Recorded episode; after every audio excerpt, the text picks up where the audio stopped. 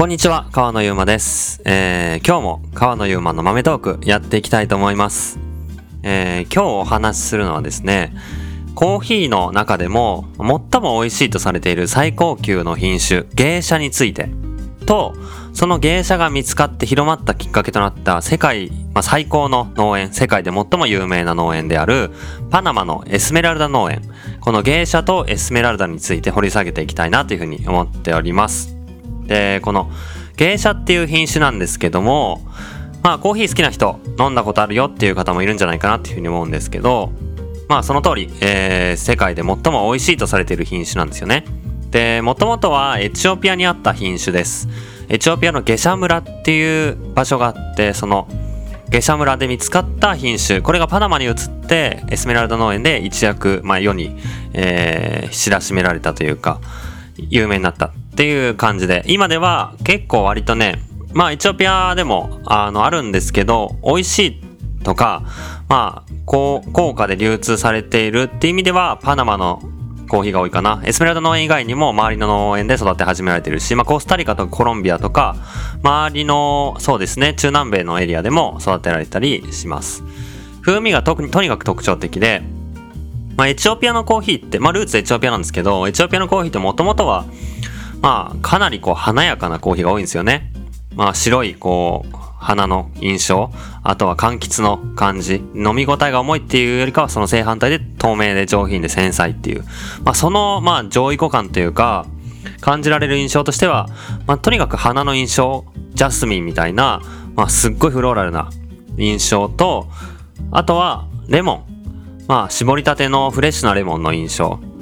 鮮やかな感じのね、綺麗な酸。で、あと、蜂蜜感。甘い感じの柔らかい余韻。この花とかレモンとか蜂蜜っていう印象が心地よい、えーとにかく上品な、えー風味のコーヒーがこの芸者っていう品種のコーヒーですね。で、これが、まあ、最初どういう風に、えー見つ見つかったかっていうと、これがエスメラルダ農園、パナマにある、えー農園なんですけど、だいたい標高は1600メーターとか、そのぐらいの、割と高いエリアにある、えー農園で、もともとは、えーこの、ピーターソン一家っていう、えー一家で運営してるこの農園なんですけど、当時は最初はバンコーババンコブアメリカ、アメリカのまあめちゃくちゃでかい銀行ですよね。この銀行のトップ社長になっていたルドルフ・ピーターソンさんが、えーまあこうリタイア後の拠点として、えーこのエスメラルダ農園を買ったっていうのが始まりで、まあ当時はコーヒー農園っていうよりかは、どっちかっていうとまあ牧草地っていうか、まあ、どんな、えー形にも変化できるような農園だった、ただの農園だったっていうところなんですよね。まあもともとその牧草地のエスメラルダ農園を運営してたのも別のスウェーデン人の人たちで、で、スウェーデン出身っていうつながりで、このルドルフ・ピーターソンさんが、えー買収したと。で、そこから、えーまあいろんなまあ、えー土地の開発を緩やかにしながら、ただ忙しくなったっていうところで、息子に譲ったんですよね。で、息子がプライス・ピーターソンっていう方で、このプライスさんが結構割とこのガチで農園経営をやっていって、えー牧草地をがっつりこう乳牛用に切り替えてこう収益を上げていったりとか、コーヒーを植えていって、当時はまあ1980年代後半とかそのぐらいなんですけど、えーコーヒーの木を植えていって、で、1990年代になったら、まあそのコーヒーがどんどん増えてきたというところで、まあコーヒー農園を、に切り替えて大きくしていったっていうのが、まあその息子のプライスさん。で、その中で他の、まあ、同じエリアでも他の場所を探していく中でめっちゃ景色がいいところがあって、で、まあ新しい農園を買い取ったと。で、ハラミージョっていう農園なんですけど、まあ今でも芸者が、えー育っていて、エスメラルダ農園の中では有名なハラミージョというエリアなんですけど、このハラミージョの中に、まあ偶然というかね、たまたま植えられていたのが芸者っていう品種。まあたまたまっていうのが、うん、まあ、最初はエチオピアのゲシャ村にあって、1930年代ぐらいかな。えーその品種が、次々とケニアとかタンザニアとか渡って、パナマの方にだんだんやってきて、まあ、当時は、えーコーヒーのこの葉っぱが、ちょっとこう斑点模様が、えー出てきてしまうような病気があ流行っていたので、まあ、その病気の対策の研究とか、まあ、あとはエチオピアでもともと採取された時はイギリスの植民地だったので、まあそのエチオピアの原生種の研究でどういうコーヒーを育てるのが美味しいのか、どういうコーヒーが、まあ、植民地、イギリスの他の植民地で栽培の可能性があるかみたいなところから、いろんなサンプルが採取されて集められていたのが、パナマにたまたま渡って、で、たまたまこのエスメラダ農園の周り、まあ、このハラミージョっていうところに、えー、育てられていたと。で、まあ、それを、えー、その農園ごと、まあ、その芸者っていうのが全く知らない状態で買ってたまたま育っていた芸者。これを、ベストオブパナマっていう、パナマでまあ一番美味しいコーヒーを決める決定戦っていうかね、まあ品評会があったんですけど、そこにまあ出品するロットとしてどういう、えー、コーヒーがいいかっていうのをまあ採取してるところで、この芸者がうまいぞってなって、まあ最初はね、芸者ちょっと別のとこにあったのが、テイスティングしてみたらうまいし、これだけ病気になんか耐性を持ってて変化してないなっていうので標高高いところに植え替えて、さらに芸者を育てていて、その標高高いところの芸者がを、えー、テイスティングしたところ、めちゃくちゃ華やかな風味がするっていうので、ベストパナ、ベストオブパナマに出品したら、最初2004年かなベストオブパナマで最高額1ポンド 450g ぐらいなんですけどそれで21ドルっていう過去最高額を記録してむちゃくちゃこのコーヒーうまいやんみたいなのが世に知らしめられたというのが最初芸者が広まったきっかけで、まあ、そこから、まあ、このエスメラルダ農園では芸者含めたいろんなコーヒーをガチで区画整備して、まあ、えー、このエリアでは、えー、この品種を育てる。このエリアではこの品種を育てる。で、品種、同じ品種の中でも、まあ、いくつかこのエスメラルダ農園を運営して、ピーターソンさんが運営してる農園の区画まあ標高によって違ったりするところをちゃんと分けたロットにする。細かいこの標高でこの月に収穫したこの品種のコーヒーっていうのを細かくロット分けしていったり、一個一個すっごい緻密に生成のレシピを組んで、まあ、皮むきして洗って、皮むきして発酵させて洗って乾かす。この生成の方法を細かく、えー、管理して、で、えー、まあ、クオリティを保った上でオークションに、まあ、本気で出品していったというところで、まあ最初の2004年か、2004年に最初、過去最高額を記録してからずっと、まあ、この芸者をエスメラルド農園が出せば、常に最高額をどんどん更新していくような感じが続いていって、直近だといくらだったかな。まあ、一番最新のエスメラルド農園の記録はちょっと忘れちゃったんですけど、2017年とかはエスメラルド農園結構高かったような気がしていて、えー、ベストオブパナマでナチュラルプロセスのコーヒーが確か優勝したと思うんですけど、まあ、その時は1ポンドあたり601ドルとかまでなってたと思います。601ドルってなると、1キロあたりだいたい13万円とか、そんな感じ ?14 万円とか、そのぐらいの、まあ、世界最高額を更新していって、えー、まあ、芸者、他の農園でも育てられているんですけど、他の農園の芸者も、まあ、ベストのパナマを優勝していたりすることがあったり、で、そこからまあ、最初、まあ、芸者がエスメラルダ農園でめっちゃうまいぞってなってからは、エスメラルダ専用のプライベートオークションみたいなのも開催されるようになって、そこでエスメラルダのロットだけをオークションで買えるみたいなので、こう、まあ、どうしてもね、品評会で国の品評会に出すともうどう、絶対勝っちゃうから、どうしても勝っちゃうから、分けてプライベートオークションやるってななるぐらい、まあ、むちゃくちゃ評価され続けてきたコーヒーがその芸者っていう品種です。で、まあ、なんだろうな。この芸者について、まあそれうまいんですよ。うまい、うまいし、まあなんだろうな、こう人によっては結構価格も高いわけなんですよね。本当にエスメラルダとかパナマの本当のうまいやつを、うまいっていうのも、まあこう、あ、芸者としてこ飛び抜けてんなって思うようなやつを買うと、いくらぐらいかな。まあ僕らでも1キロ、普通のコーヒーで、うん、1キロ1000円とか2000円で生豆を仕入れると思うんですけど、まあ、芸者のむっちゃいいやつとかになると1キロ、まあ、1万円は全然超えて1キロ2万とかそんな感じになるのでまあ軽く10倍以上の価格で仕入れることになるんですよね。でじゃあ10倍うまいかっていうと10倍のうまさではないみたいなことを言う人もいるんですけど、まあそういう話じゃないんですよね。どのコーヒーだってまあ価格が2倍だったら2倍うまいかってそういうわけで仕入れてるわけじゃないんでまあこの限界突破してる分価値がどんどん上がっていくっていう、まあ、希少性も含めてそういうもんだと思うんですけど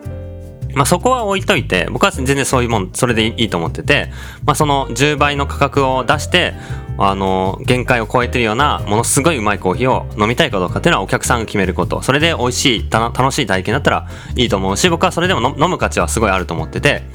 コーヒーってこんな華やかなんだ。こんなにフルーティーになるのかって。まあその感動が一番詰まっていると思うんで、まあ、まだアサリのとかシングルオリジンのめちゃくちゃ個性が気持ちいい芸者を飲んだことない人は一回飲んでほしいなと思うんですよね。で、まあ、この芸者について考えてると、うん、このエスメラルド農園やっぱうまいなって思うんですよ。まあ、たまたま見つかったっていうのはラッキーだったとはいえ、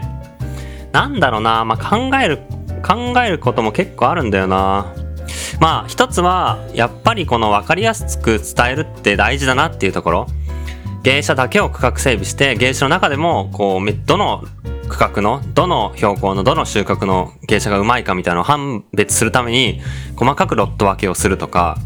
まあ、オークション対策もあったのかもしれないんですけど、まあ、このクオリティに関しての管理体制が、まあ、ものすごい素晴らしかったっていうふうに思って、その中で、まあ、本当にピュアな、一番わかりやすいロットっていうところが、どんどん評価されていったのかなと。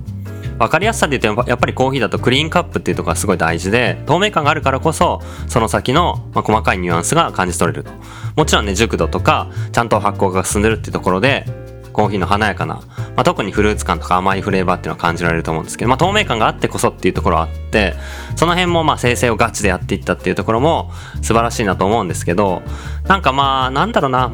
うんまあ消費国のマーケティングがあるからこそコーヒーの価値が上がるんだなっていうのは、まあ、この現象を見て結構思うことでやっぱその買う人がいるから価格が上がるし買う人が上がるいるから農園の価値とか、まあ、品種の価値っていうところにスポットライトが当たっていくと思うんでこれ農園だけでねなんかやってたら別にそんなあの、価格が、まあ、世界最高価格みたいな感じでぶっ飛んだ価格にはならないと思っててやっぱ消費国でこううまいことマーケティングが芸者ってすごいんだぞってもちろんうまいうまいのは確かなんだけどそのうまいっていうことをものすごくちょちゃんと分かりやすくみんなに伝えていけた。まあ一つはね世界で一番うまい品種みたいに言ったらすごい分かりやすくなるんですけどそのまあ消費国のマーケティングなくては価値が上がらないなっていうことはこのまあ芸者から言えるかなって思ってて。でも僕がなんかちょっとね気になるっていうかうーんうんコーヒーだなコーヒーの歴史だなって思うのはまあもともとはこの東インド会社とかまあそれこそねあのー、奴隷の貿易とかが行われていた時にまあコーヒーも同じようにこの植民地時代植民地で作る砂糖とかもねあのそういう流れであの作られてたと思うんですけどまあ今ではね本当に良くない歴史として語られてるようなアフリカからこう、えー、奴隷の奴隷として船にたくさん人を積んで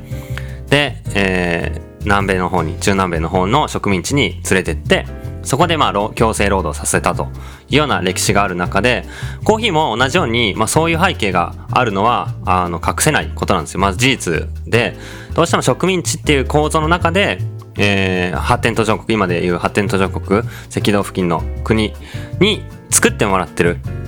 まあ、今はそういったねあの上下関係とか植民地みたいな関係性とか、まあ、奴隷みたいなことは全くないしむしろそれを排除していくっていう世の中になっているんですけどもともとの始まりはそうだったっていうのは実際あってでまあその中でコーヒーも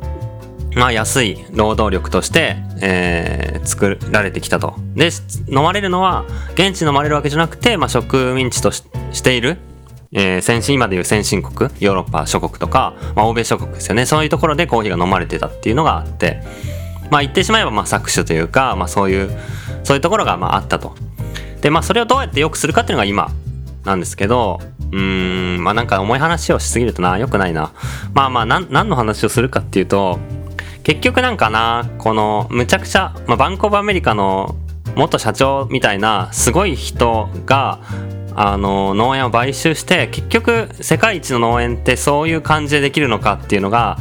まあ一つ、うん、それが大事。その農園をちゃんと経営する。でそのノウハウを共有する。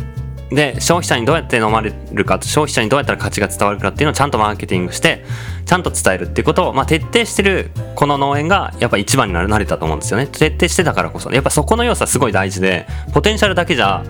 うまいチェリーがあるいい原種があるだけじゃ、えー、一番にはなれない。そんなに抜けた成績は収められないんでそこの管理ってすごい大事だなって思いつつ結局その管理ができるって、まあ、先進国の技術なんだなっていうのがまあなんだろうなそういうもんなんだけどなんとかもう一歩踏み込めないかなって僕は思ってて。だからまあこの芸者が生まれた背景とかエスメラルダ農園っていうのを一つ一番の成功事例にして次はまあ他の現地の人が運営する。現地人のローカルの農園が同じようにこう芸者に次ぐようなこう新しいまあこのなんだろうな抜けたようなフレーバーのコーヒーとかまあそれに、えー、準ずるようなコーヒーをどうやったら作っていけるかっていうことを考えるとやっぱりこのエスメラルダ農園が言ったような細かいロット整備とか、えー、生成の、えー、細かいレシピの追求とかあとはどういうコーヒーが飲まれると、まあ、売れるかどういうコーヒーが評価されるかっていうことを把握した上での味作りっていうところを徹底した上で、まあ、何もなしに収穫してして売るっていうよりかはもっとそのマーケットを知るとかそういったことをしながら投資をしていくっていうことをしないとやっぱりうんいけないのかなとか、まあ、そういうことをローカルの農園で出てきたらいいよなみたいなことを思ってて僕は芸者はすごい好きなんですけどただ毎日飲むわけじゃないんですよね。別にそれはうんエスメラルダ農園が好き嫌いとかまあどっちかっていうと好きなんですけど。っていうわけじゃなくてなんかね豪華すぎる。こう本当にきらびやかでもう分かりやすく分かりやすくうまい香りがするんでちょっと毎日には疲れちゃう部分もちょっとあってもうなんかちょっと贅沢すぎるみたいな。マジで贅沢な味するんですよ。香りの華やかさ半端ないんで。なのでまあどっちかと僕はもうちょっと素朴でうん。まあ、えー、ブルボンとか、えー、まあエチオピアの品種とかクリーンで甘さがあって香りが、まあ、優しいものが好きなんでなんですけどまあ、その中でもやっぱり分かりやすくないと価値はその伝わらない。地味にクロート受けするようなコーヒー作ってもなかなか、まあ、価格が、まあ、別に10倍目指すわけじゃないけど今までの2倍とかいうところはなかなかこう達成しにくかったりするんでどうやったらまあ1個分かりやすいロットを作ってちゃんとマーケティングして農園のことを知ってもらうか。その中で他のロットも追って価値が上がっていくみたいなことの農園のブランディングみたいなことを参考にしたらいいんじゃないかなっていうふうに思思いました。まあだから個人的にはそのなんかねうーんいやこれほんと全部いいんだよな。全部いいしあのいろんなパターンがあるからあのコーヒーは面白いんですけど個人としてはなんかこうまだ見ぬうんそのスポットライトがまだ当たってないようなコーヒーを光らせたいというかそういうコーヒーを広めたいっていうのもあってだからなんかまだ知らない聞いたことない初めての農園でうまい時の方がどっちかとワクワクする。まあ芸者はもう芸者って聞くだけ絶対うまいの分かってるしエスメラルダって聞いたらもうパーフェクトなレベルのコーヒーが出てくるのも知ってるんでまあ、だから期待しちゃってるっていうのもあるかもしれないですけど、期待せずに、このダイヤの原石みたいなコーヒーに出会う方が僕はワクワクして、で、まあ、そういうところに、まあ、この、同じような投資を行っていったり、まあ、エチオピアの産地とか全然、もう草ぼうぼうで、コーヒーの木も2、3メーター平気で伸びてて、上の方になったチェリーはもう届かないから積まないみたいな。水も肥料もやらないし、裏庭でただ育ってるみたいな、割と適当栽培なのにチート級にうまかったりするんでそういうところでガチのロット管理とかもっと生成の研究とか細かいところの投資を行っていったらどんだけコーヒーうまくなるのかっていうポテンシャルとかを考えるともっともっとコーヒーの生産ってできることあるしいろんなところで同じような取り組みしていったらもっともっとコーヒー美味しくなって生産も持続的になるんじゃないかなとか価値が上がるんじゃないかなとか思ったりしてなんだろうなこう結論があるわけじゃないんだけどうーんもっと個人的にはうん、ローカルの人が報われてほしい。ローカルの人がより続いてより潤いような手助けを僕たち先進国の人、まあ、消費を分かってる人たちが手助けをしていきたいなって思ってて、なんかそこの、そこで利益を作って取るっていうよりかは、まあその彼らに対してどうやったら利益を作れるかっていうサポートをしていきたいなとか思ったりはしてるので、まあこの芸者を素晴らしい事例として、まあパナマを中心に他のエリアでもまあ、芸者が育てられていったり他の品種を、えー、生成極めたり最近のこの品評会カップオブエクセレンスとか見ると芸者じゃない品種ピュアな品種とかで上位を取り始めてきたりもうまたしているんで、まあ、これからも評価の仕組みが変わっていく中で、えー、まあもしかしたらどんどんどんどん新しいうまいコーヒーを輩出するような農園が出てくるかもしれないんでそれはすごい楽しみなんですけどまあなんかそんなコーヒーはどうやったら価値上がるんだろうとかなんでこんな芸者はうまいってみんなに言われてんだろうっていうところから、まあ、芸者を飲む飲むところからこのコーヒー全体の、うん、仕組みというかプレイヤーというか価値について考えさせられるなと思って、まあ、そんなすごいこういいきっかけを最近久しぶりに芸者を飲んでみて僕はまあ買ったのはデンマークにあるコーヒーコレクティブっていうコーヒーロースターの芸者でそれもパナマのエスメラルド農園の芸者だったんであこれ芸者やっぱうまいなとかエスメラルドやっぱすげえなとか思いつつこうどういう歴史だったかなとかふと振り返ってみてなんとなくこうモヤモヤ思ってたんでお話ししてみました。ぜひ芸者うまいんで、えー、飲んだことないっていう人は超フローラルで甘くて繊細で華やかなんで飲んでみてほしいなと思いますし芸者だけがうまいコーヒーではないのでいろんなコーヒーがあっていろんな品種いろんな生成方法いろんな生産者いろんな産地でうまいコーヒーがあるんでぜひいろんなコーヒーを、えー、飲み続ける飲み始める興味のきっかけとしてこの芸者が、えー、分かりやすく伝わるといいなと思っています。またなんかそんな感じでちょっと特徴的なコーヒーとか、えー、あったら紹介していきたいなと思ってます。